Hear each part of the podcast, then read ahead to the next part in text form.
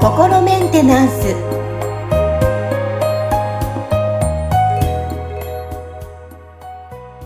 はい心メンテナンス本日もアシスタント三上恵と気候ヒーラーの吉村隆二です。はい吉村さんよろしくお願いしますよろしくお願いします。はいさあ、えー、まあね、この時期って新生活、ね、春でちょっとね、いろんな、あのー場所とか雰囲気も変わって、新たなスタートをね、される方も多いと思うんですけど、そんな中、こう、初めましての方も多いと思うんですよ。うんうん。うんうん。で、やっぱこう、周りの空気を読みながら、こう、コミュニケーションを取られる方も多いと思うんですが、はい。い。ということで今日はですね、テーマ、周りの空気を読んでしまうでお届けしていきたいと思います。はい。なるほどですね。はい。というのも、吉村さん、私自身がそうなんですよ。読んでしまうんですよ。あの、レポーターの仕事がメインでやってるので、どうしてもその空気を読みながら進めていくっていうのも、やっぱり仕事の中で大切になってくるんですね。はい。なので、もうこのプライベートでも、読んでしまって、お家帰って疲れてしまう自分もいたり。なるほどですね。はい。それはなんか気を使いすぎちゃって疲れちゃうみたいな感じのこと。そうです。ねそうです、そうです。なるで、ほどですね。あの、私自身振り返ると、あのはいグループ行動が苦手なんですよ。はい、へえ、あ、そうなんですね。そう。一般的にこうグループで過ごすのはいいんですけど、できれば、うん本当に心を許すお友達といるのが一番楽しくて、はい。それを知ってるので、うん。やっぱ周りでたくさんいると、あ、あっちこうした方がいい、ああした方がいいって自分がこういろんなのが出てくるんですよ。なるほどですね。はいはい。今この空気感喋っちゃダメだとか、あ、あっちの空気、ななんだろう、あれ、あれ、なんかね、ポツンとしてるな、誰か行った方がいいな、とか、ああ、なるほどですね。いろんなのがはいはい見えちゃって、うん逆に疲れちゃうっていうのが自分の悩みなんですけど。なるほど。はいはいはい。そう、だから逆に空気を読めない人もいるじゃないですか。うん。いますね。うん。いますよね。まあ、どっちがいいっていうのをね、どっちがいいのかな、ね、わからないですけど。ちょっと吉村さんにアドバイスもね、聞きたいなって思いながら今日このテーマにしてみました。はい、なるほどですね。はいはい、まあなんかね、いろいろ気を回しすぎて疲れちゃって、なんかそのね、こうなんで私ばっかりがみたいな、こう被害者意識になっちゃってるみたいな人っていうのは結構、あの、いますよね。なんかうんその、こう、うちに相談に来られる、あの、お客さんたちの中でもそういう方たちはいますし、うん。で、それってその、まあ、なんだろうな、ある意味その、なんかこう、その人がもともと持ってるその特性とか資質みたいなところにも関わってくることなんで、うん。その、ななんか要はその、いろいろと空気が読める、よ空気が読めるか読めないかみたいな話で言うと、空気を読むっていう能力を持ってるか持ってないかっていう話になるじゃないですか。うんうんうん。だから、その、こう、それってその能力が高いから、まあ読めるわけで、で、そのね、空気読めないって人はその能力がまあ低いわけですよ。でもまあ別にその能力が高い低いっていうのが別にいい悪いでもないっていうかね、そのなんかめちゃめちゃ速く走る能力が高い人は、まあオリンピックのに行ったりとか、そのスポーツの世界で活躍したりするわけですけど、はい。まあ別にそうでもない人たちっていうのは普通に生活してて、なんかじゃあその人たちはその、じゃあ速く走れる人と比べて劣ってるのかって言ったらそんなこともないわけじゃないですか。ですね。うん。はい。だからそれはその、なんかこう適材適所でその能力をうまく活用できるような、こう、ポジションに自分がいれば、その、なんかその能力がない人よりも、その、なんかこう、それをうまく利用することで、例えばその自分の、その、なんだろうな、まあ、生活、うん、それこそそれを仕事につなげるみたいなことすれば、それで生計立てられるとかっていうような、その、いい面もあるわけですよね、その人にとって。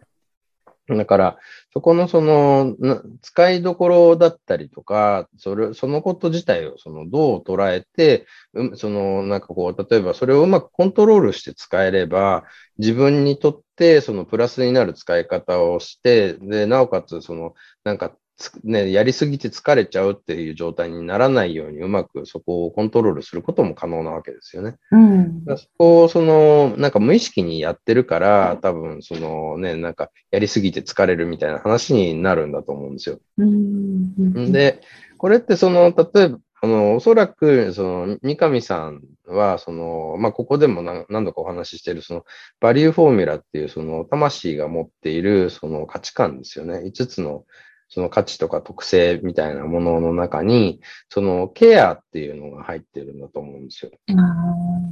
だから、なんかその、人をケアすることとか、人からケアされることっていうのを好むわけですね。うん。はい、そうですね。うん。はい。でそうすると、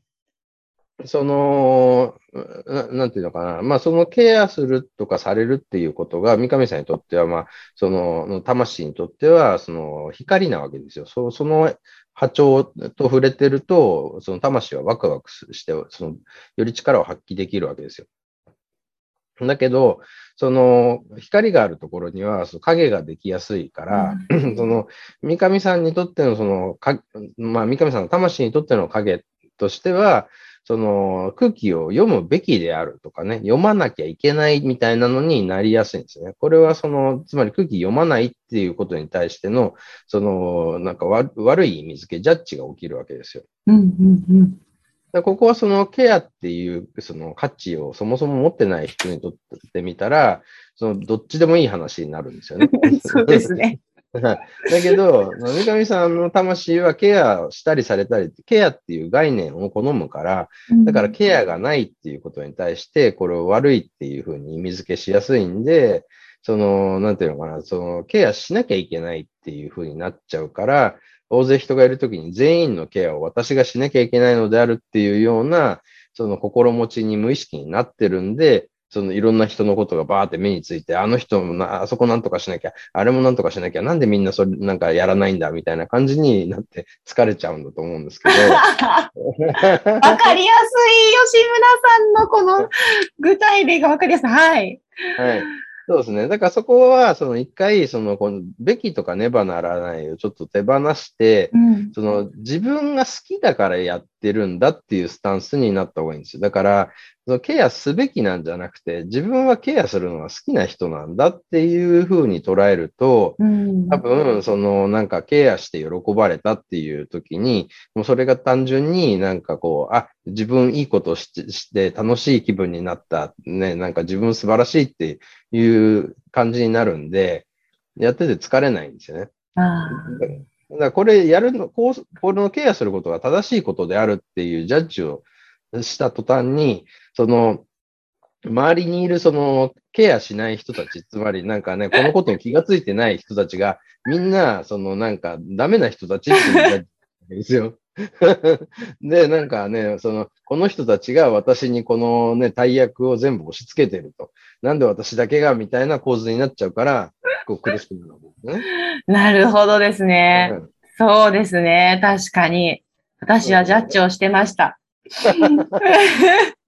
ね、だから空気読めること自体は、その能力だし、それが、はなんか素晴らしいことだと思うんですよ。空気読むのそんなに得意じゃない人たちっていうのもいて、もちろんその、なんていうのかな、トレーニングでその空気読む、そのね、なんかトレーニングみたいなのっていうのもであのできるから、それによってその、なんかこう、以前よりはその空気読む能力上げていくみたいなことは可能なんですよね。例えば僕はそのお芝居の即興劇のインプロっていうのを結構長年やってたんで、そのインプロではそのね、台本ないところでお芝居をやるっていうのがあるから、その相手の人が、ね、周りのその演者がどういう、その、なんかこう、方向に向かおうとしてるかとかっていう、その空気を読みながら、その話を進めていくっていうのがあるから、うんうん、その空気読む練習ってめちゃめちゃするんですよ。はいはい。それによって僕はその、こう、空気、その、その場の空気を読む能力を、まあ、その意図的にトレーニングで上げたんですけど、でもそのこと自体は僕にとってはあんまりその、なんだろうな、もともとの特性じゃないから、うん、その、ね、なんかそこがもともと強いわけじゃなくて、その弱いところを、まあトレーニングで上げたっていうのがあるから、それをこうやり続けてることに対しては、そんなにその喜びとか魂がワクワクするようなのってないんですよね。うんここで必要だから、それを、この能力を使ってますっていう感覚で、その、なんかこれをやると、わ、楽しいっていう感じにはならないんですよ。で、まあ僕はどっちかっていうと、その、なんかこう、例えば情報シェアするみたいなね、僕共有っていう価値を持ってるから、だからここで自分が知ってることをみんなにこうベラベラ話していることが僕にとっては喜びなんで、うんそうそう。だからこういう、その今ね、こう、ポッドキャストとか、あの、YouTube とかでお話をするして、そのね、そのことでみんながなんか、ああ、そうなんですか、面白いですねとかってフィードバックくれると、うん、あ、自分いい仕事してるなっていう感じになるわけですよね。なるほどですね。あ今、吉村さんが話しながらすごい素敵な笑顔で今話して、みんなにね、声しか聞こえてないけど。そうですね。だからそこはそのね、なんかだから、こう空気読んで、その誰かをケアしてあげて喜ばれたっていうような、あの、経験があると、多分三上さんはその、そのことで多分すごい、あの、なんていうのかな、ワクワク感を感じるというか、楽しい気分になれるはずなんで、うんうん、その、それが正しいからやってるんじゃなくて、このワクワクのためにやってるんだっていうふうに思えば、その、やりすぎてワクワクしなくなってたら、あ、これはちょっと今、ね、やりすぎてんだなっていう、その加減の仕方がわかるじゃないですか。はい。で、これが、その、やらなきゃいけないんだってなると、自分がもうなんかね、熱出して寝込んでる時でもやんなきゃいけないのであるってなっちゃうから、それそこがこう苦しくなっちゃうわけですよね。そうですね。今その状態なので、ちょっとなんだろう、気持ちを好きだから、しかもあとやりすぎないというか、この、キャパをちょっとね、考えながら、楽しみながらちょっと考えたいと思います。いや、すごい、この時間で解決した。よかったです。そうなんですよ。で、今聞いてるリスナーの皆さんも多分すごいわかりやすく感じたと思います。うん、こういうふうにいろいろ解説してくれて毎回、本当にありがとうございます。はい。この時間も楽しい時間でした。はい、今日のテーマ、えー、周りの空気を読んでしまうでお届けしました、はい、今日も楽しい時間ありがとうございました。ありがとうございました。